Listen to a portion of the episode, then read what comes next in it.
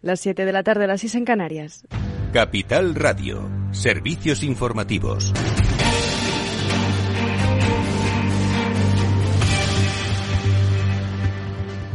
Buenas tardes. El Congreso aprueba la reforma de la ley del aborto. Lorena Ruiz, cuéntanos. Así es, lo ha hecho sin el apoyo del PP, Vox y Ciudadanos. La reforma impulsada por el Ministerio de Igualdad recupera el texto aprobado en 2010 y permitirá abortar a las menores de edad a partir de los 16 años sin el consentimiento paterno. También se elimina la obligatoriedad de informar a las mujeres que acudan solicitando un aborto los tres días de reflexión y se incluyen medidas para garantizar que los abortos puedan realizarse en los centros públicos de salud.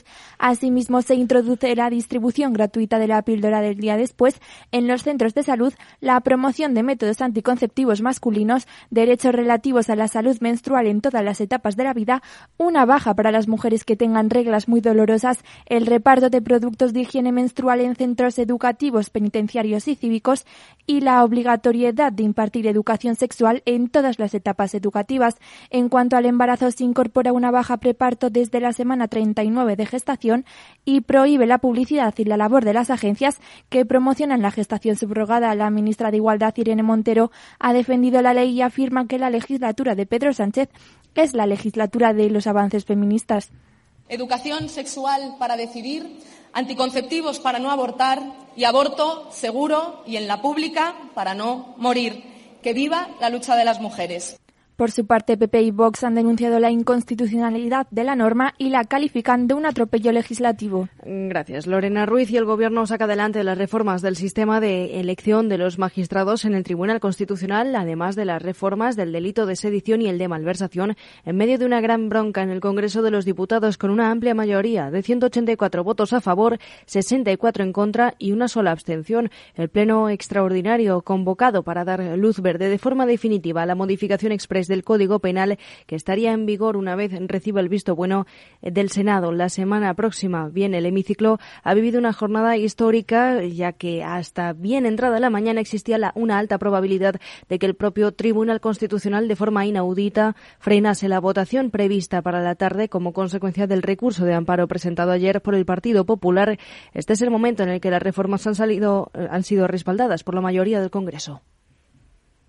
Votos emitidos 249, sí 184, no 64, abstenciones una. En consecuencia, queda aprobada la proposición de ley orgánica de transposición de directivas europeas y otras disposiciones para la adaptación de la legislación penal al ordenamiento de la Unión Europea y reforma de los delitos contra la integridad moral, desórdenes públicos y contrabando de armas de doble uso. Muchas gracias. Se levanta la sesión.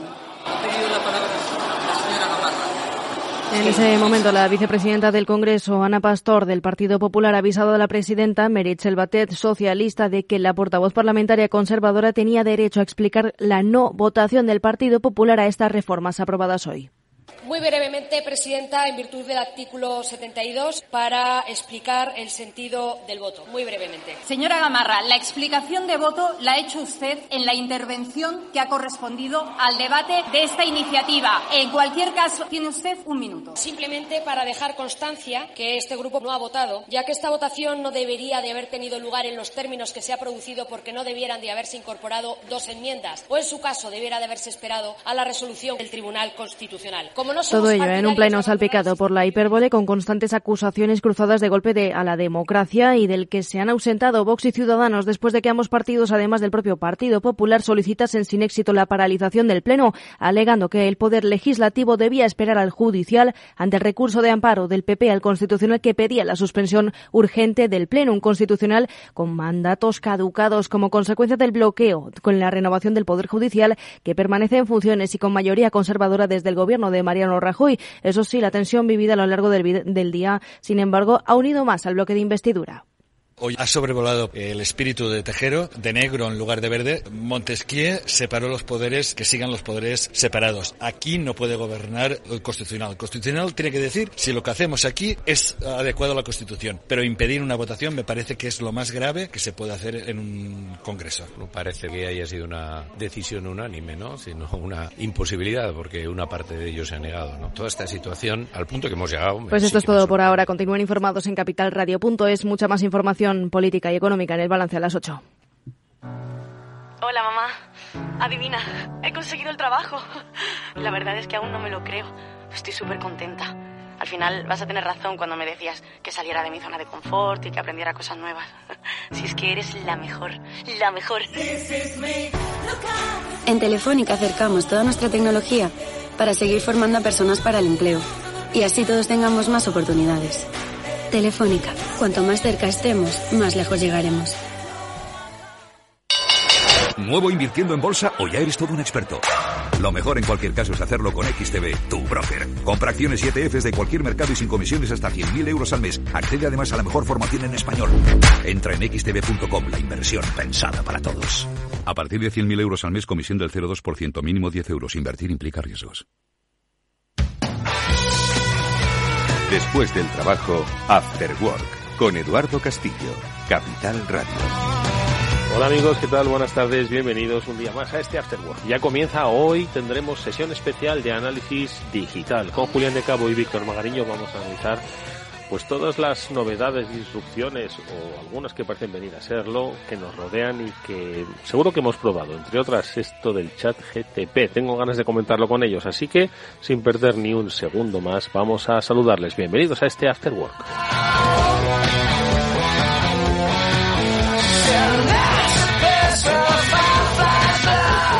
Bueno, pues como os decía al principio del programa, hoy vamos a tener la oportunidad de poder dedicarles mucho más tiempo a quienes son, por lo menos para mí, mis gurús de referencia en la transformación digital de nuestras vidas. Julián de Cabo y Víctor Magariño, con ellos hoy vamos a compartir unos minutos de más en este análisis que siempre hacemos y yo tenía muchas ganas de hablar de todo lo que ha pasado en un día de puente, nos perdemos cómo hay una disrupción que nos cambia la vida y eso es lo que ha pasado. Les voy a preguntar, a ver si lo digo bien, por el chat GTP, creo que era así, seguro que han interactuado y seguro que tienen una opinión interesante que compartir con nosotros, estas y muchas otras. Víctor Magariño, buenas tardes, ¿cómo estás?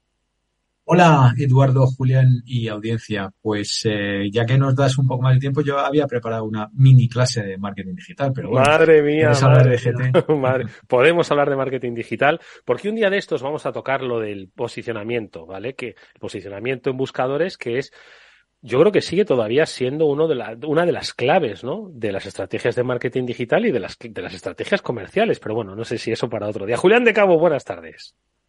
Buenas tardes, Eduardo. Buenas tardes, Víctor. Yo hoy la verdad es que tengo, no tengo ninguna clase preparada, pero sí que he estado jugando un poco con ese, nuevo chat GPT y porque llevaba tiempo leyendo muchas opiniones a favor, en contra y medio pensionista y lo cierto es que es un, es un cacharro que no te deja en absoluto indiferente. No te dejan indiferente. A ver, para quienes que, la mayoría de nuestros oyentes estoy seguro de que no solo lo conocen, sino que lo han utilizado, pero quizás hay otras personas que se han incorporado a esta fantástica tertulia y no saben lo que es el chat GTP. Entonces, a ver, eh, Julián, ¿qué es el chat GTP que revolucionó pues hace semana y media pues todas las redes y yo lo he probado un poco por encima. Lo que pasa es que soy poco experimentador y tampoco he tenido mucho tiempo. Estoy seguro de que lo intentaré aprovechar y entender en el futuro. Pero ¿qué es exactamente el chat GTP? Y, por qué crees que no deja indiferente? A ver. Pues mira, yo creo que la cuarta iteración en total de una inteligencia artificial programada por una empresa que se llama OpenAI, que es una, es una compañía en cuyo origen también estuvo Elon Musk, aunque se salió hace unos años, y que han abierto para experimentación un, un chatbot o una, o sea, un chatbot que realmente tiene detrás una inteligencia artificial que te permite interactuar con ella y realmente estuve trasteando con ella inicialmente en inglés hasta que hubo un momento en que se me ocurrió preguntarle si hablaba español y su respuesta fue sí, hablo español, ¿en qué puedo ayudarte? Y a partir de ahí eh, realmente es absolutamente alucinante y yo recomiendo a todos los oyentes que se den una vuelta por la, por la página de la empresa OpenAI y se pueden, pueden hacer un login fácilmente con su cuenta de Google, no necesitan hacer nada mucho más raro, eso sí les pedirán confirmación mediante su teléfono móvil y, no siempre está operativa porque hay una sobrecarga dada la, expectación enorme que ha levantado.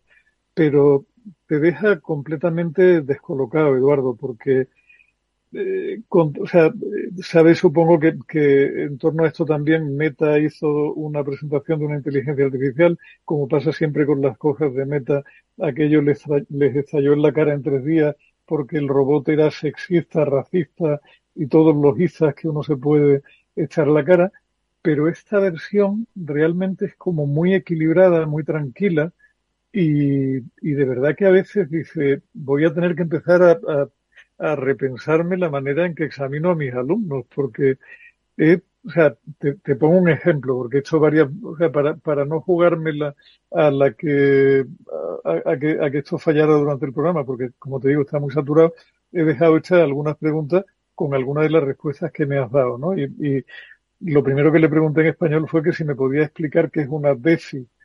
Y me dice el tipo las DEFI son un acrónimo, un acrónimo de las palabras inglesas Decentralized Finance, que en español se traduce como finanzas descentralizadas. Las DEFI se refieren a un conjunto de tecnologías y plataformas que utilizan la cadena de bloques blockchain para proporcionar servicios financieros de manera descentralizada sin la necesidad de intermediarios centralizados como bancos o compañías financieras tradicionales. Esa es la respuesta tal cual. Está utilizando dos idiomas simultáneamente, traduciendo bien las palabras cuando tiene sentido y no traduciéndolas cuando no tiene sentido. Te está dando una respuesta enormemente correcta y yo qué quieres que te diga, me parece que esto, si yo fuera Google, empezaría a estar un poco preocupado porque este invento no busca sobre páginas web, simplemente te contesta con, con aquellos, sobre aquellos textos con los que has sido entrenado y sacando conclusiones sobre ellos, pero no se va a Internet a hacer búsqueda. Y realmente te impresiona, ¿eh? O sea, te impresiona mucho, mucho, mucho, Eduardo. Mucho, mucho. El grado de especialización al que puedes acceder. Yo confieso que también he hecho preguntas especializadas sobre periodismo, sobre ramas del periodismo muy específicas, y el tío ha respondido o la tía, quiero decir, no sé. No con, sé lo que... con, bastante, con bastante, bastante propiedad. Sí, Tú fíjate, sí. otra, otra de las preguntas que le hice esta tarde preparando el programa, digo, pues ya que estoy hablando con un algoritmo, voy a preguntarle sobre una polémica en torno a los algoritmos y le pregunté que qué opinaba del sexismo en los algoritmos. La respuesta es la siguiente. Dice, el sexismo es una forma de discriminación que se basa en la idea de que ciertos grupos de personas son inferiores a otros debido a su género. Es una forma de prejuicio que puede tener graves consecuencias en la vida de las personas afectadas. En el caso de los algoritmos, es importante asegurarse de que no se diseñen o utilicen de manera que perpetúen o refuercen los estereotipos sexistas. Esto puede incluir tener cuidado al seleccionar y limpiar los datos utilizados para entrenar a los algoritmos, así como realizar pruebas exhaustivas para detectar y corregir cualquier comportamiento sexista en los modelos resultantes. Madre mía. Es decir, ¿para qué necesitan mi alumno un profesor a partir de ahora? Madre mía. Víctor, ¿lo has usado o qué? Eh, a ver, me toca, me, me, temo, me temo que me toca bajar un poco el hype este, ¿no? El, el, el subidón este. El, pero no, es que os dejo solos a los dos y os venís para arriba de una manera. Y ya nos ha convencido. Entonces, artificial. a ver, es que esto es como el último juguetito de, de tal, ¿no? O sea, eh, no voy a ser tan, tan duro como con las impresoras 3D, que esas seguiremos hablando dentro de años y tal. Pero, pero a ver, yo creo que hay que quitar un poco de hierro al tema. A ver, yo le, he leído cosas, no, no, sinceramente no lo he probado, he leído cosas que le han preguntado y, y las respuestas y tal, y ahora estoy escuchando atentamente a Julián, que es muy, muy de usar estas cosas y tal. Y, a ver, primero, no es nada realmente, yo, tan súper revolucionario. O sea, yo acordaros hace ya 2018 con, con, con el chat este de, de, Google que le hablabas y te hablaba como si fuera un humano, tal y cual. A mí eso me llamó bastante la atención. Esto es una versión eh, evolucionada. También hemos hablado de programas que efectivamente te generan contenido online y que incluso Google ya era capaz de, de detectar si estaba o no corregido por personas. ¿Acordáis? Hace unas semanas hablábamos de esto también eh, y, y, y rankearlo más arriba, más abajo, etcétera, ¿no? Entonces, esto, bueno, pues efectivamente, como ha dicho Julián, no está programado para buscar cosas en Internet. Eh, entre otras cosas, le dices que te, que te cuente una historia violenta o tal, y te dice que no está programado para hacer esas cosas, con lo cual, bueno, es una manera, entre comillas, fácil de evitar el error este que comentaba Julián de Facebook, ¿no? Oye, no, sobre eso no hablo y ya está, ¿no? Y te lo, te. Eh, esto también me gustaría también ponerlo en contexto un poco con noticias que he leído. Sí, Eduardo, que... No, es que como lo has puesto en comparativa con Google, simplemente un apunte. Tampoco he profundizado mucho en el chat GTP.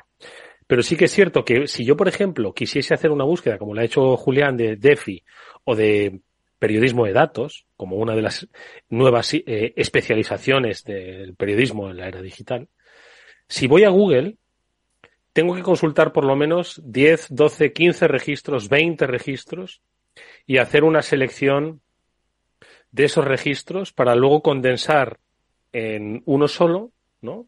Pues eh, lo que sería pues esa información, ¿no? Entonces, aquí de un solo golpe me lo está sintetizando y concentrando, me está ahorrando la búsqueda en 10, 15, 20 registros o más incluso. ¿no? Entonces yo creo que eso, wow, eso ya tiene... pero, Sí, sí, pero esto ya lo tiene hace tiempo, lo tiene el Knowledge Graph de, de Google y versiones eh, actualizadas eh, de, del Knowledge Graph y todo esto que, que Google hace ya muchos años que está en la, en la, en el zero click search, ¿no? En el, es decir, en la búsqueda que tú haces y te da automáticamente resultados sin tener que buscar.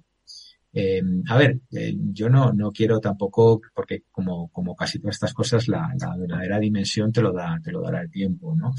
eh, que puede ayudar a una serie de, generadores de contenido a generar contenido más rápido y eficientemente y que muchas veces pues a lo mejor salte algún filtro que bueno pues vale que pueda ayudar a muchos estudiantes a escribir sobre temáticas y, y demás y saltarse los famosos programas estos que ya también está familiarizado, los Turnitin y todo esto, pues también probablemente sea, sea una ayuda por ahí yo no creo eh, que vaya a sustituir, como decía Julián, a, a un profesor en, en, un aula, ¿vale?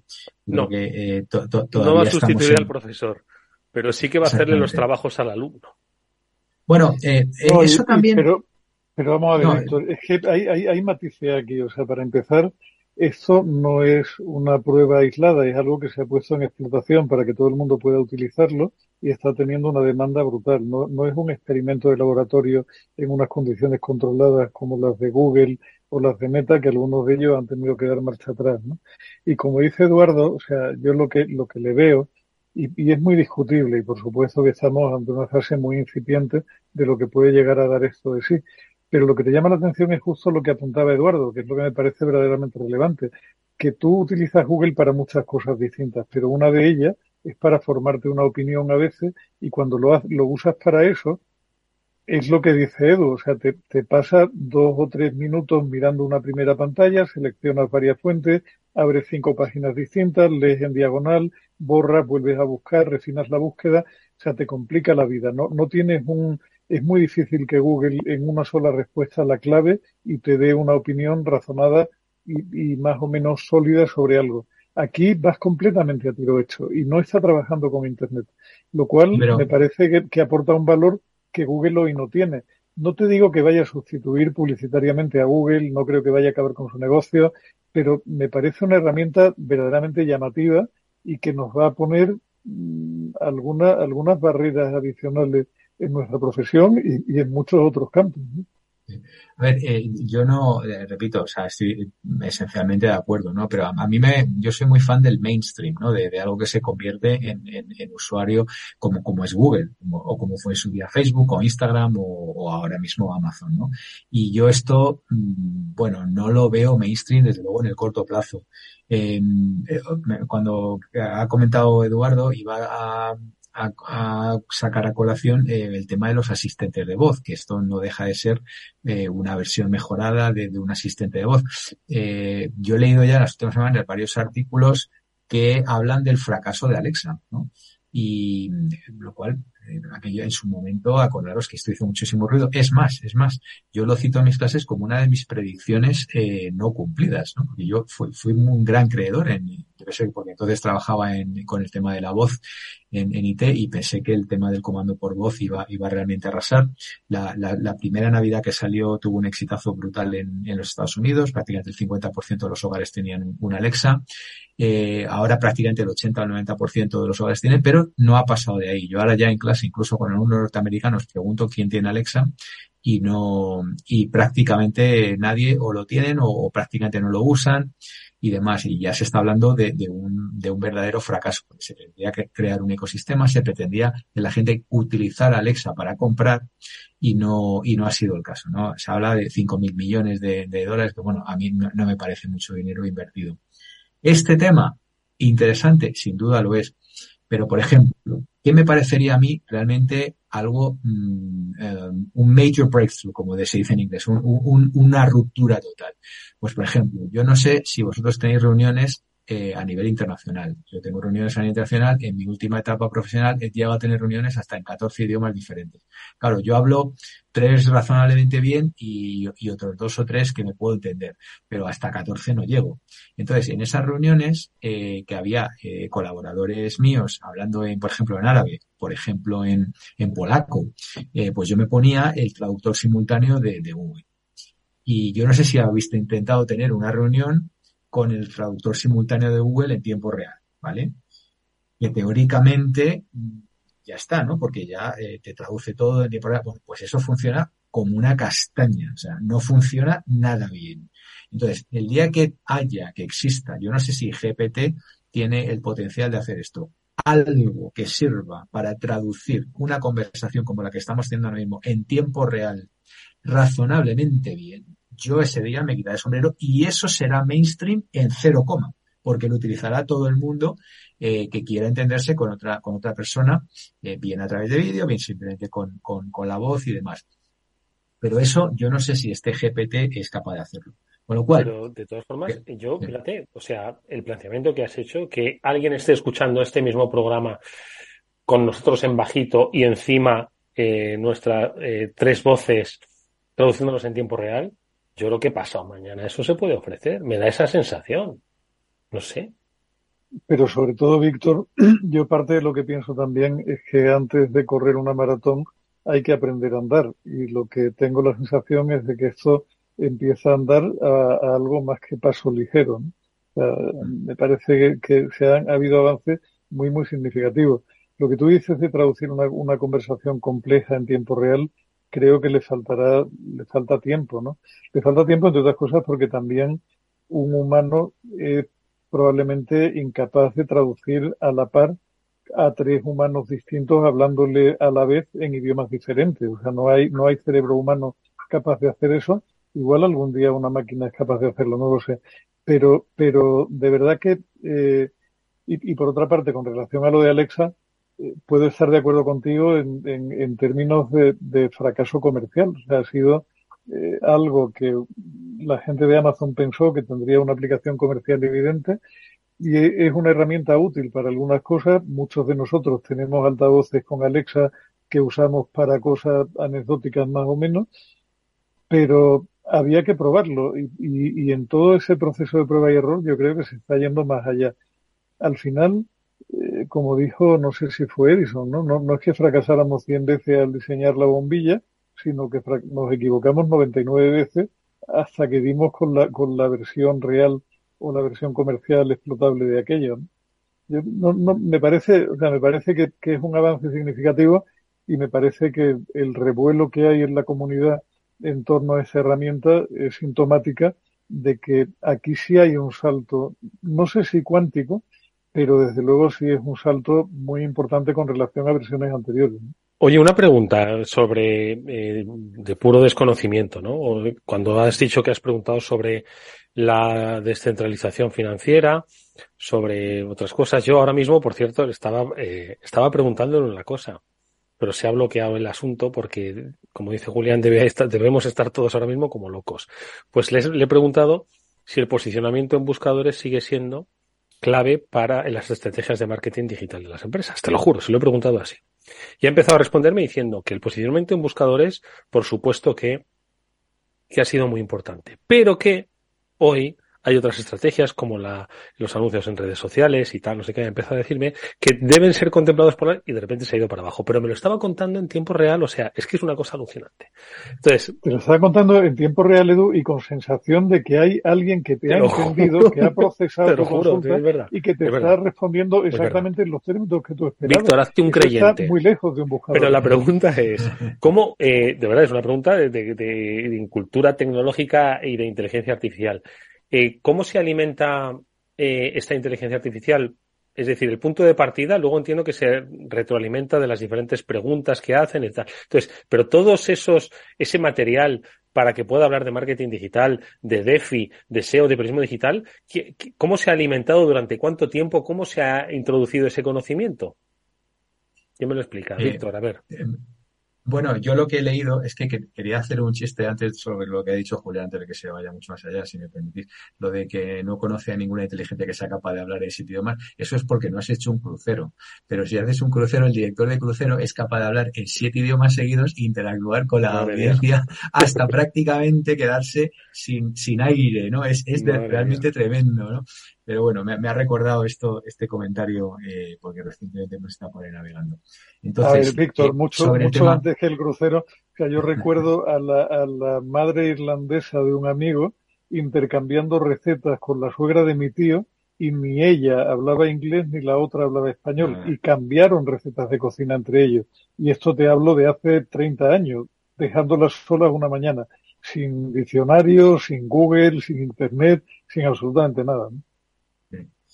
Eh, bueno, yo, te decía que la, velocidad del tipo este cambiando de idioma e-, era realmente, y, mira que era en idiomas que yo más o menos eh, piloto y conozco, ¿no? Pero el tío te, te cambia alemán, francés, inglés, español, italiano, portugués, pero así, taca, taca, taca, taca, taca, y, y el tío te, bueno, e-, era realmente espectacular. Este, el GPT este no sé si está a la altura de, de un director de crucero.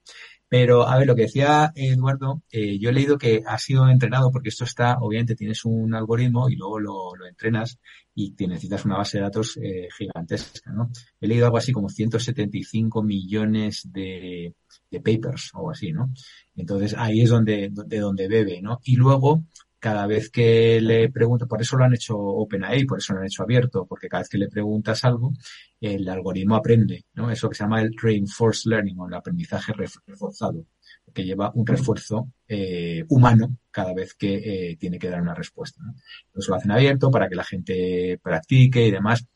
A ver, yo creo que le, queda tiempo, esto será cada vez más inteligente. Me ha hecho gracia lo de que se cae y tal. Eh, esto es porque no lo hace Amazon, pero si lo hiciera Amazon Web Services, no se caería, porque escalaría dinámicamente de manera automática, ¿no? O sea, ya tiene un fallo, ya tiene un fallito, ¿no? Eh, entonces, eso a, lo mejor lo acaba comprando un, Big Tech, ¿no? Eh, eh candidatos, pues obviamente sería Amazon. Lo que pasa es que ahora mismo quizá Amazon no está en modo compra de asistentes de este tipo, ¿no? Eh, porque tiene, tiene hay un montón de ingenieros en Alexa que tiene que ver qué hace con ellos primero. De todas Pero no sé, por ejemplo, Microsoft a lo mejor sí podría ser un comprador o el propio Google. una, una, la única cosa a mí que me, que me, no, que me inquieta ni mucho menos es que hace dos semanas en nuestro último programa, antes del puente, ni estaba ni se le esperaba chat GTP en nuestra vida. Hoy se está cayendo, ¿vale? Porque no aguanta la alta demanda como está diciendo ahora mismo el programa. Eso es un poco lo que a mí me inquieta. Que de repente nadie antes, vamos, jamás había oído yo hablar. ¿Cuántas veces hemos hablado de inteligencia artificial aquí? ¿Cuántas veces hemos hecho sobre previsiones y tal? Y de repente de la noche a la mañana todo el mundo está hablando de chat GTP sin haber hecho la típica campaña de, de marketing que se está haciendo sola, ¿no? Se está haciendo sola. No sé, para mí eso es un poco también otra de las cuestiones que, que, no sé, de repente todos estamos sin parar de hablar de esto, ¿no? No sé, que no, no habéis pensado así, Julián, Víctor, no sé. Hombre, yo, yo creo, Eduardo, que la, o sea, si, si fuera trivial y fuera tan poco llamativo y fuera tan intrascendente, no estaría siendo el boom que está siendo que ya trasciende al ámbito de lo profesional, porque a mí que, compañeros míos de Singular que se dedican a eso te hablen encendidamente de lo que aporta ChatGPT y otros le discutan y tal, son gente del mundillo, con lo cual es normal que estén pendientes de lo último que salga pero que esto llegue a un programa como el nuestro y que cuando llega a un programa como el nuestro resulta que no podemos hacer mucho ejemplo porque el cacharro se cae de, los picos de utilización que tiene, quiere decir que ha trascendido completamente el ámbito de Frikilandia. Esto está, no, no te digo que sea mainstream todavía, Víctor, y es posible que a lo mejor esta herramienta en concreto no, no lo sea nunca, pero ahora mismo está teniendo una demanda fuerte y yo creo que tiene, o sea, mi sensación, que, que no está basada en nada cuantificable porque tampoco he hecho un estudio muy en profundidad, pero mi sensación es de que va a tener utilidad y va a tener uso y que es todavía más peligrosa que el utilizar un buscador sin tener criterio. Yo a, a mis alumnos siempre les digo lo mismo y que es que los buscadores al final lo que hacen es localizar lo que gente con no mucha preparación ha escrito, ha colgado en una página cualquiera y Google ha decidido que es relevante para ti. Eso no quiere decir que lo que te estén dando sea verdad, pero esto tiene mucha mayor apariencia de verdad que lo otro, porque el otro al final O sea, cuando tú utilizas Google eres consciente, o, o al menos en mi caso soy profundamente consciente de estar utilizando una herramienta que tiene una serie de limitaciones. Cuando utilizas esto, tu sensación cambia radicalmente. O sea, es, una, es un lenguaje absolutamente natural y es una devolución de conceptos en un idioma que suena exactamente como el tuyo. No te ofrece datos en bruto para que tú proceses y te haga una idea. Te ofrece una respuesta que no siempre son buenas, por lo que he leído. Ha habido mucha gente retorciendo mucho el algoritmo y eso es lo que más me preocupa. O sea, que, que eh, al final no sé quién hablaba de, de, la expansión de la computación mediocre y ponía como ejemplo a ChatGPT. Hay, hay gente muy crítica con el fenómeno, ¿eh, Víctor? No solamente tú. Hay gente no, que, no, que lleva... Yo, yo, yo, no soy crítico, o sea, quiero decir, yo lo, lo que lo que le bajo un poco del hype este, ¿no? Que porque me parece el último juguetito y tal, como cuando salió el famoso la conversa, las conversaciones estas que parecen humanos y tal, y yo fui el primero que dijo, esto es una pasada y tal, y bueno, ahora resulta que hay un tío que llama a casa y, y ya me lo conozco, es una inteligencia artificial que parece un tío, pero no es un tío, es una inteligencia artificial utilizando el sistema este. Entonces, de, de, todas formas, relacionado con este tema, eh, no sé si habéis leído que, que, Google va a cambiar la, está haciendo pruebas ya, testeo, eh, va a cambiar por un scroll eh, y no infinito, pero por un scroll finito. ¿Qué quiero decir con esto? Que ya no va a haber. ¿No va a haber segunda página de Google o qué? Exacto, sí va a haber, pero a partir de la 8 o la 9 o algo así. Es decir, tiene un scroll que vas a poder hacer scroll down, ¿eh? Girar para abajo, no sé cómo se dice eso en español, digo porque... Sí, rodar hacia abajo. O sea, que, que, eso que quiere mi, decir mi que a TikTok ya no solo... A, a, TikTok ya no solo lo copia Instagram, sino también Google. Bueno, eh, lo, lo, que, de, de, nuevo, todo conectado con el tema del cero click eh, search, y de la búsqueda del cero click y todo esto, lo que quiere es parecerse un poco a, a esto otro, ¿vale? Pero eh, no un scroll down infinito, sino finito. Parece ser que a partir de las nueve o diez páginas ya te salta a una, a una segunda página. ¿Con qué finalidad? Con un poco lo que decía Julián, es decir, que te tenga enganchado permanentemente y sigas buscando y buscando y buscando. No, y eso te va a dar pie a meter publicidad entre medias, ¿no? Quiero decirte, porque hoy leía, fijaos, perdonad, estoy hoy muy interruptor. Eh, leía un, un, especialista en ciber, eh, buen tipo, decía, ¿soy solo yo o cada vez que pongo, hago una búsqueda en Google, eh, salto automáticamente aquellas que pone anuncio, anuncio, anuncio, anuncio y cuando deja de ponerlo ya me pongo a buscar, ¿no? Entonces al final yo diría, pues sí, la verdad es que yo hago lo mismo, aunque muchas veces pincho en, en, en la, en el resultado que no pone anuncio, aunque el primero haya sido anuncio, ¿sabes? Pero me voy al que no pone anuncio, ¿no? Es como, como si pinchase en el que no tiene publicidad. Entonces, entiendo que este roll, eh, roll up, o sea, eh, screen, ¿cómo se dice? Roll down. El roll down, eh, infinito. El bajar para abajo. El bajar para abajo, ¿no? Eh, va a hacer que haya, pues, muchísimas más eh, inserciones de publicidad ahí entre medias. Eh, no te descartes que haya banners que te salten, no lo sé, ¿no? Porque... No, no, yo, yo creo que no va por ahí para empezar, ya sabes que Google te pone tres, quizá cuatro resultados arriba de, anuncios y luego efectivamente esto que comentas Eduardo, esto es un clásico ya, ¿no? A los profes de marketing digital. Pues yo nunca hago clics en los anuncios, tal. esto para mí es un, es un clásico que lo llevo oyendo ya 10 años y tal, ¿no? Y yo siempre digo, pues macho, pues para no hacer clic eh, cada año crece el negocio de Google Search un 25% sobre un volumen ya de bueno, más de 250 Pero una cosa es que nosotros tampoco caemos en la estafa nigeriana y cada año se repite porque hay gente no, que pero, acaba cayendo. Pero Eduardo, es curioso porque me pasa exactamente lo mismo que a Víctor y doy exactamente la misma respuesta que Víctor cuando mis alumnos me dicen, es que yo nunca pulso el donde dice anuncio. Digo, pues mira hijo, alguien debe pulsar porque Google solo cobra cuando alguien pulsa y sus cuentas van para arriba que alucina, con lo cual o tiene una granja de bots pulsadores en anuncios absolutamente salvaje oculta bajo el océano Antártico. Que algo de eso puede gente. haber, que algo de claro, yo cuando, cuando salí de Google empecé a oír esas, cuando estaba en Google no, eso era tabú, pero hay quien lo pone hasta en un Los mismos que no ven Sálvame son los que no pinchan en los anuncios, no más o menos. No, a ver, todo tiene su truco, todo tiene su truco. Sí que es verdad, a ver, todo, todo eh, eh, su truco entre comillas. ¿sabes? Lo, la parte que realmente crece Google es Google Shopping, ¿vale? Google Shopping que son búsquedas de productos, no búsqueda a secas. Y ahí está compitiendo claramente con, con Amazon. Entonces esa es la parte que, que crece 25-30%. El search, digamos, clásico, pues está un poquito más plano, ¿vale? Por eso, pero bueno, al final eh, Google lo que quiere seguir siendo es lo que, lo que es, es la herramienta de conocimiento, lo que, lo que estábamos diciendo, ¿no? Eh, y luego aparte todo lo demás, que pues todo el tema de display advertising, lo que hablaba Eduardo de los banners. No, no, va a haber banners nunca en, en, un, en un search, en, una página de búsqueda, porque eso es va a encontrar, rompe completamente la, la filosofía de, de, del negocio que tiene Google. Pero, de todas formas, a ver, a ver, está claro, está claro, Víctor, que de momento y mientras no la cambian, la misión de Google sigue siendo eh, organizar la información del mundo y hacerla universalmente accesible y útil. Pero la sensación que da esto es que pasa del estatus de información al estatus de conocimiento, que es algo diferente. O sea, Google nunca se ha metido ahí, no hay conocimiento porque no hay inteligencia y si tú sabes cómo funcionan estos inventos a base de cargas de datos masivas, etcétera, etcétera, y sabes que el bicho no piensa, haces una valoración diferente. Pero para un humano normal, la sensación que tiene un humano normal es de que hay alguien pensando en lo que él ha dicho, procesando lo que él ha dicho y construyéndole una respuesta absolutamente a su medida. Y eso yo creo que tiene montañas de implicaciones. Bueno, no, te creas que mucho de eso hay, puede ser cartón, cartón piedra también, ¿eh?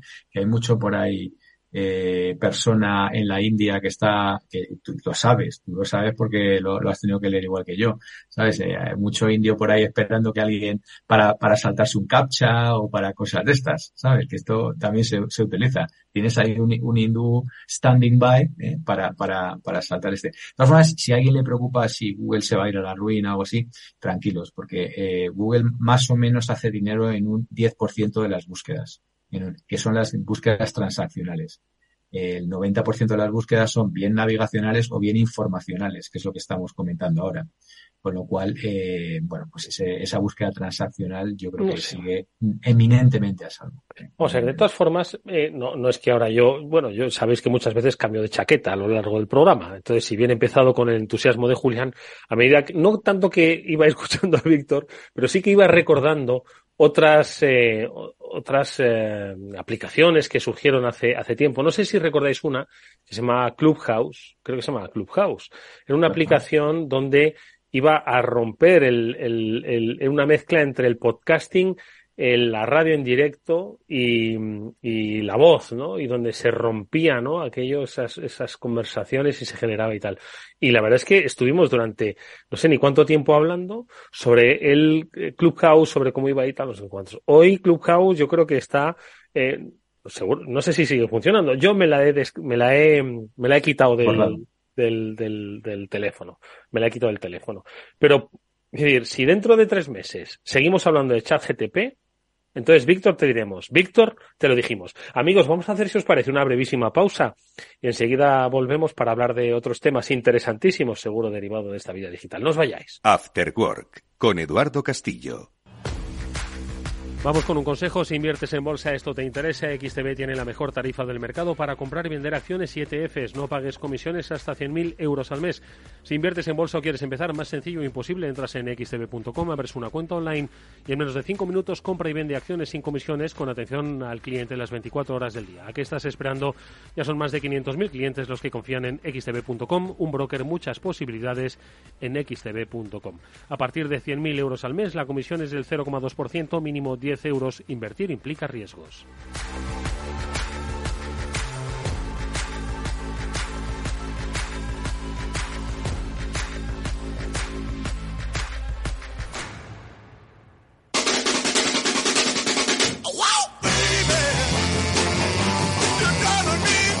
After Work con Eduardo Castillo.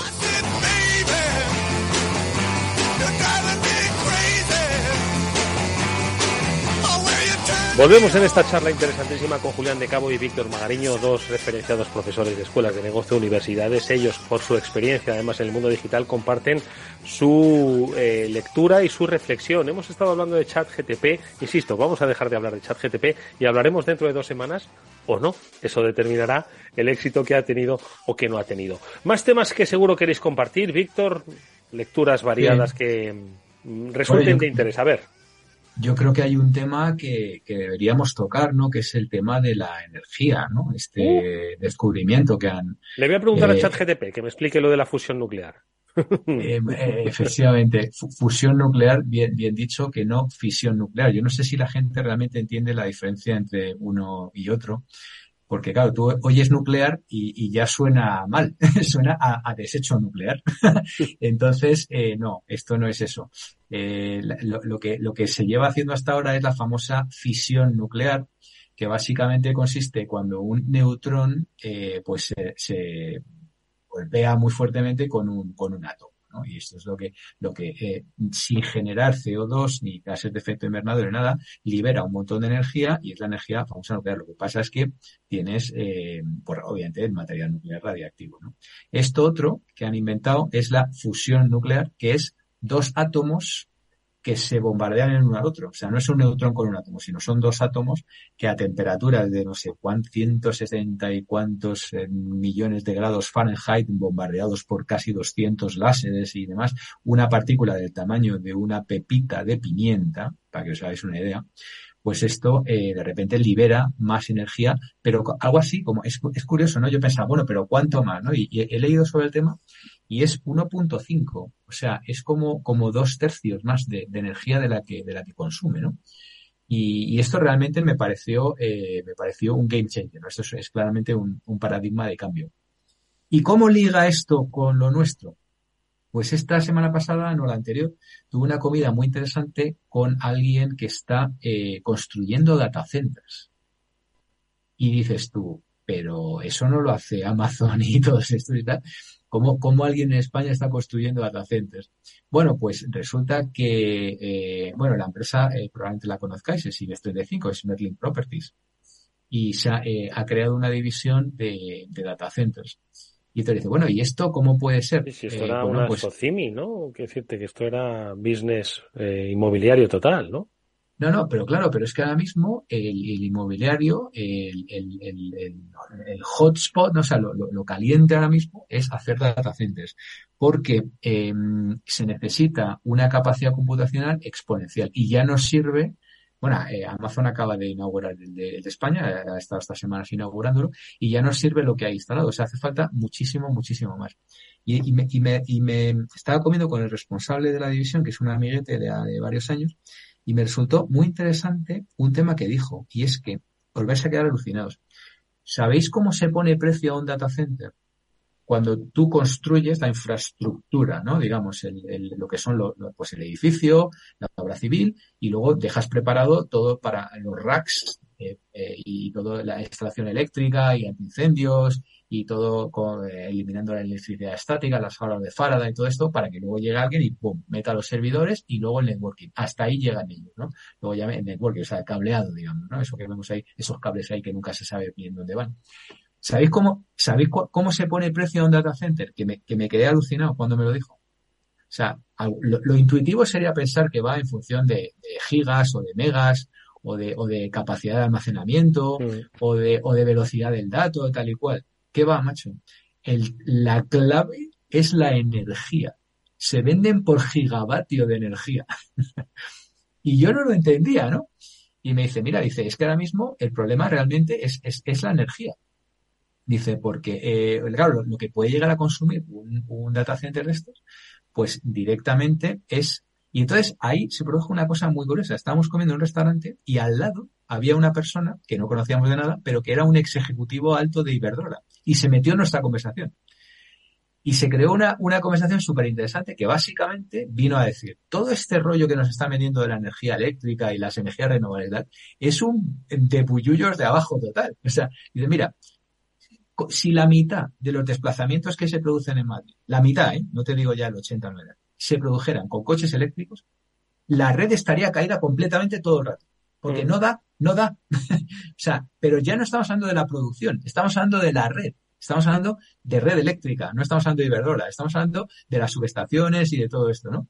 Entonces, claro, el, el lugar de la elección de un data center, eh, ¿dónde lo pones? ¿Cómo lo pones? Y, y, y garantizarte el, el, suministro de energía. El enchufe, esa, el es la, enchufe. Esa, es la, esa es la clave, esa es la clave. No, no es, o sea, con lo cual a mí me, me pareció realmente, eh, bueno, un game changer, ¿no? Porque claro, yo que ahora nos hemos comprado un coche eléctrico y tal, que ya sabéis que estamos ahí encantados, hemos puesto paneles y tal, y, y nos sentimos como súper environmentally friendly, muy amigables y tal, resulta que es todo un bluff. O sea que ahora yo voy a empezar a leer cosas sobre el hidrógeno y sobre la... Por eso he traído el tema este de la, de la fusión nuclear, porque me, ha parecido que ahora mismo la energía es lo que va a dictar eh, en los próximos años. Es lo que, en realidad es lo que siempre lo ha dictado. Al, lo que pasa es que al principio era el petróleo el que de alguna forma pues marcaba la geoestrategia o iba a ser precisamente la electricidad o la generación de esa electricidad. Sí, y eh, al final eh, el, mundo necesita pues más, más enchufes, ya no combustibles, sino más enchufes, ¿no? Pues por aquello de, de los de las corrientes, ¿no? De, de medioambientalistas. Muy interesante. Y, el transporte de la energía. Incluso, fíjate. Eh, transporte, almacenamiento, aprovechamiento. almacenamiento. ahora es, es, muy cuestionable. Pero yo no sé si lo sabéis, pero en un país como Estados Unidos, que, es, que tiene un nivel de electrificación, por ejemplo, en California, eh, yo me he hartado de ver Teslas y tal, tal. Bueno, pues ahí están empezando a tener cortes de luz, precisamente por esto. Porque se cae, o sea, una comunidad de vecinos con, con un 30% de coches eléctricos, todos cargando. O sea, bueno, es que yo, claro, yo ahora, vosotros no tenéis coche eléctrico, pero no os podéis imaginar lo que chupa un coche eléctrico cargando a full. O sea, eso chupa gigavatios, pero a, pero a punta de palas. o sea, pero, entonces, imagínate que todos los vecinos se ponen a cargar el coche, se cae, se cae la red, pero invariablemente se cae la red, ¿sabes? Con lo cual, eh, no sé, me llamó mucho la atención y quise traerlo al programa. Imagínate el puente de la Constitución, todos yendo en coche eléctrico y ponte a esperar eh, dos horas de cola para cargar tu coche porque el de atrás lo quiere cargar, el de adelante también, como se vio ya en alguna foto, una cola de Teslas intentando cargar, cargar coches. Es cierto que hay unos desafíos para los que no está preparado todavía una infraestructura de los países, ¿no? Entonces está, que no sé, que no sé, supongo que al final los legisladores se están dejando llevar pues por los grupos de interés, porque al final esto no es otra cosa, quiero decirte, y los legisladores pues tienen que atender un poco al bien común. Lo digo también un poco no, no es que se saque el debate, sino pues por todos aquellos que no van a poder cambiarse de coche, que tienen un coche pues más allá de 2006, porque es la el único recurso que tienen, y les van a prohibir la movilidad en ciudades como Madrid, su coche. Entonces yo creo que eso es un, debate, pues, creo que es absolutamente discriminatorio, ¿no? Para, para muchísima gente que en nombre de del loable medioambientalismo se están cargando muchísimas eh,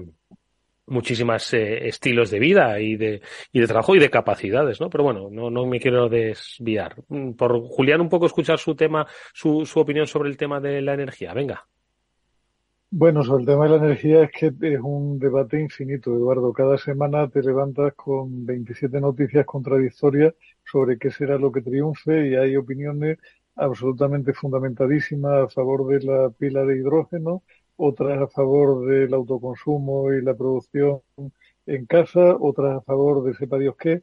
Hombre, yo creo que, que está claro que el modelo energético que tenemos hoy día no es sostenible, salvo si queremos dejarle un planeta arrasado a las siguientes generaciones. Ya creo, creo que eso tiene poca duda, pero creo que encontrar algo que sustituya eficientemente y con un coste social asumible el modo de vida que hemos tenido hasta ahora es cualquier cosa menos trivial y que eso, para, para empezar, coincide con la clase política más nefasta que hayamos tenido en siglos, no solamente en España, sino en Europa y en el mundo en su conjunto. O sea, gente con el foco puesto en salir reelegido en los próximos cuatro años, que le importa básicamente un pimiento lo que suceda dentro de 12 o de 15 porque no está en su foco. O sea, para, para entonces esperan estar en casa con el sueldo íntegro por haber sido ministro de sepa Dios qué y asunto concluido. Yo creo que o sea, tenemos un problema de, de, gestión y un problema, o sea, yo creo que hay cosas que están bastante claras, aunque nadie habla de ellas con seriedad, ¿no? O sea, el, pensar que el modelo de movilidad va a estar, pues Víctor ponía el, el, dedo en la llaga con relación a la capacidad de carga de la red, que efectivamente es así. Pero fíjate, Víctor, que yo también vi rehacer por completo las redes de telecomunicaciones cuando Internet explotó. Hubo un momento en que en España Internet se desconectaba automáticamente casi siempre porque las centrales de, telefonía estaban saturadas y en muy poco tiempo lo arreglamos porque allí había negocio de aquello tenía sentido. Si en algún momento es negocio, la red eléctrica hará lo que tenga que hacer para dar soporte a aquello. Pero creo que tiene poca duda que el litio no es una respuesta para los próximos 50 años, entre otras cosas porque el litio se va a acabar pronto, con lo cual, que, que, o sea, a mí me parece arriesgadísimo mojarse hoy en una sola dirección. Supongo que el problema lo vamos a resolver con muchas a la par, pero lo que no debería perderse de vista ahí es que hay que dar respuesta eficaz y eficiente a capas sociales que no se pueden permitir soñar con un coche eléctrico de a 40.000 euros la unidad ahora, que necesitan seguir viviendo y que tienen todo el derecho del mundo a continuar con su vida. En Francia hay alguna iniciativa curiosa para convertir a gas licuado de petróleo modelos comunes y las ITV te lo facilitan y con eso bajan la contaminación y tal, habría que pensar en, cosas de este estilo. ¿no? Yo, creo que e, es importante la deriva verde, yo creo que es importante y que será al final buena, buena para todos, pero hay que gestionar eso sin que al final paguen el pato las capas más débiles de la sociedad, ¿no? que yo creo que aquí se está haciendo muchísima demagogia. Eso sí. Y porque esto de la fusión le, le está, hablan de décadas, ¿no? porque ahora mismo está básicamente en, laboratorio. Eh, sí que es verdad que hablan de décadas, eh, y aquí la pregunta es, ¿viviremos para verlo? eh, hablan de menos de cinco, ahora yo creo que serán dos o tres, que luego al final a lo mejor es una y media, porque como todo en la vida, eh, lo, lo, lo, acabaremos viendo. Pero esto, esto es, es, curioso porque esto de nuevo vuelve a cambiar el paradigma computacional de nuevo, porque una de las temas, por ejemplo, el, el tema de la computación en, en, el borde, el problema es realmente la energía del borde, el, ser capaz de, tener dispositivos conectados que sean capaces de hacer una analítica y por eso en la, computación del borde se están reduciendo el tamaño de los chips, reduciendo el tamaño de los algoritmos para ser capaces de hacer cosas como video analytics y tal en pequeños dispositivos. Pero si ahora los puedes eh, alimentar de una manera eficiente, pues de nuevo vuelve a cambiar. Ya no hace falta tener chips tan pequeños, vuelves a tener otra vez la posibilidad de hacer computación descentralizada y vuelves otra vez al, ¿os acordáis cuando empezaron con como las mainframes, ¿no? Que era todo computación centralizada, ¿no? Luego después se descentralizó con los ordenadores personales, ¿no? Que Apple. Luego después se ha vuelto a centralizar con el cloud computing y ahora estamos en la fase de descentralización con el edge computing y ahora mismo la clave es la, ser capaces de hacer computación y la energía necesaria en el, en el borde, ¿no? En, los dispositivos. Ah, pero, ahí lo que hay, lo que hay detrás, Víctor, y eso hay poca gente que sea consciente, es que tenemos chips tan potentes, memorias tan baratas, máquinas tan absolutamente brutales, que la programación del software que utilizamos normalmente se hace muy mal y no se revisa nunca, de tal manera que las máquinas consumen mucho más. O sea, como hay un exceso de capacidad en las máquinas, la gente no se preocupa por afinar su software y hacer un software más eficiente que funcione bien. Y eso al final te implica un mayor consumo de recursos y, es algo que, impacta en ese futuro verde que queremos tener. Los chips no están perfectamente, en fin, hay, hay mil, mil lugares. Una, cosa que te, una, una cosa que te hace GPT es te optimiza código. Mira, ¿ves? Es, ahí para eso sirve. Le das una línea de código y te lo, y te lo optimiza. Que esto ya también lo tenía Amazon, que tiene, se llama Code Guru. Claro, pero es, que, pero es que hoy día muchos de los programadores trabajan con lenguajes que van muy, muy separados del hardware, con lo cual son lenguajes cómodos para programar, pero no muy eficientes a la hora de gestionar el recurso informático que hay por debajo. Si tú trabajas con un lenguaje mucho más pegado a código máquina, que es lo que finalmente se ejecuta, es que la, eficiencia es otra completamente distinta, ¿no? Pero bueno. Hablar de esto es hablar de pájaros. Lo que está claro es que habéis puesto, creo que sobre, sobre la mesa el, el, el, futuro, o por lo menos el tema de importancia real del futuro. Estamos aquí un poco entretenidos con el ruido, con la política, con ChatGTP, pero al final la clave del mundo va a ser eh, lo que dura y las capacidades energéticas. La preocupación que siempre hemos tenido ha sido cuánto duraba la batería de nuestro móvil y cuánto tardaba en cargarse. Lo mismo con los ordenadores. Ahora eso lo hemos trasladado a los coches. Yo hace muchos años recuerdo que Luis Blanco, antiguo compañero de Capital Radio, un saludo para él si nos escucha, nos contaba la noticia, mm, la acabo de buscar porque no recordaba el año, eh, de que Warren Buffett se había comprado Duracell en 2014. ¿Os acordáis? Las pilas Duracell había pagado cerca de 6.500 millones de dólares a Procter Gamble por Duracell. Y entonces yo decía, digo, ¿qué, interés tendrá al final Warren? La verdad es que sigo sin saberlo, pero al final las pilas lo que hacen básicamente es permitir también eh, la continuidad de la tecnología. Se puede ser más eficiente, menos eficiente, pero al final el el, la clave va a estar en la continuidad que, de la tecnología basada en la energía o bien portátil con las pilas o bien recargable a través de los cargadores.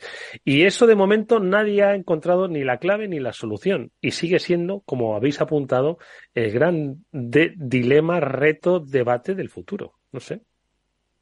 Víctor. Mira, me, ha hecho gracia esto de Warren Buffett porque eh, hoy he visitado una escuela de negocios nueva en abierto y, y, había un profesor explicando y salía, salió una slide de Warren Buffett y decía el mejor plazo de para quedarse en una acción es para siempre y me ha recordado esto de, del Duracell que dura para siempre y que el tío cuando Igual compró, por eso, ¿eh? Ya sabía dónde por dónde iba no yo quería eh, el otro tema si queréis un poco porque nos hemos vuelto muy trascendentes con el tema energético y tal sacar el otro tema de actualidad que es el de Twitter no que estamos ahí Twitter para arriba Twitter para abajo ¿qué ha pasado en Twitter? ¿Es lo de los 4.000 caracteres o como madre mía? eso ha pasado, pero ha pasado otra cosa que yo he leído, no sé si hoy o ayer, que, le va a encantar a Julián, que se puede comprar el check azul, pero si tienes un iPhone te cuesta 3 dólares más. que si tienes un Android. O sea, si tienes Android te cuesta 8 y si tienes iPhone, lo cual tiene todo el sentido del mundo. Es decir, alguien que se compra un iPhone, hombre, alguien que se compra un iPhone es claramente una señal de estatus. Eso lo, lo, repito yo en mis clases hasta la saciedad, ¿no? Yo tengo un iPhone Julián, Julián se desespera porque, porque no está de acuerdo. Pues ahora, el, que, que sepas Claro que, no, yo soy, yo soy falsa clase media. no, no, oye, 11 euros si quieres el check y tienes un iPhone, 8 euros si tienes un Android. Me parece justo. Amigos, que nos despedimos, que si bien es cierto que hoy teníamos más minutos, los hemos consumido gratamente, por supuesto, como siempre, escuchando las interesantísimas reflexiones de Julián de Cabo y Víctor Magariño, a los que les agradezco enormemente que hayan dedicado hoy más tiempo de el poco que disponen para compartirlo con todos nosotros. Julián, Víctor, gracias amigos, que nos vemos un día más antes de Navidad, si os parece. Pero bueno, ya lo hablaremos la próxima semana. ¿Os parece? Un placer. Nos vemos cuando tú quieras, Eduardo. Siempre es un placer estar con vosotros un placer extendido hoy. Bueno, y que disfrutéis de ChatGTP. No tenemos nada, a ver si se anuncia. Si se anuncia ChatGTP aquí, le vamos a dar más bombo. Y si no, se acabó hablar de ChatGTP. Bueno, amigos, lo he dicho. Muchas gracias. Y nosotros nos despedimos hasta el lunes, que volveremos con el programa de ciberseguridad. Tenemos un invitado muy especial. Estará con nosotros Mar Vidal, hablando con Pablo San Emeterio, Mónica Valle, servidor, sobre pues cosas como las que inquietan a Julián y a Víctor. Las compartiremos con él el lunes. Hasta entonces, cuidaros mucho.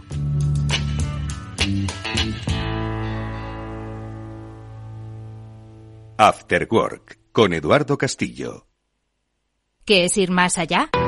Con Arval podrás llegar donde te propongas de la forma más sostenible y desplazarte como y cuando necesites con una oferta de renting sostenible, segura y conectada. Y preocuparte solo de conducir porque nosotros nos ocupamos del resto. Arval, la transición energética arranca aquí. Más información en arval.es.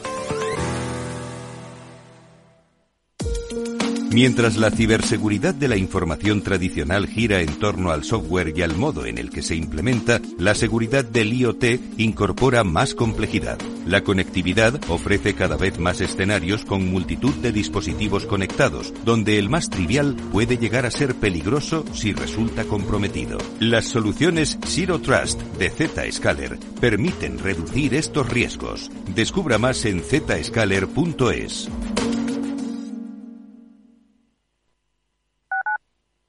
Capital Radio 103.2 ¿Eres emprendedor? Encuentra asesoramiento y formación gratuita en materia empresarial, digital y sostenibilidad gracias al proyecto Más Emprendimiento. Infórmate en másemprendimiento.es. Proyecto promovido por la Comunidad de Madrid en colaboración con ATA y CAG. Financiado por la Unión Europea Next Generation EU. Plan de recuperación, transformación y resiliencia. En Hospital HLA Universitario Moncloa cuidamos de ti y de tu tiempo con un servicio de urgencias ágil y eficiente las 24 horas, los 365 días del año. Urgencias pediátricas y de adultos con profesionales altamente cualificados y tecnología de vanguardia. Hospital Moncloa, contigo cuando más lo necesitas. Estamos en Avenida Valladolid 83.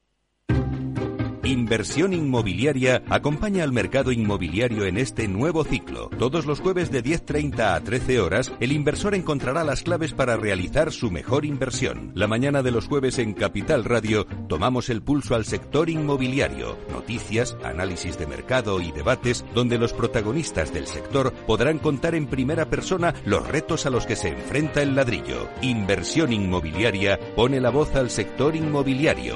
Aquí, en Capital Radio.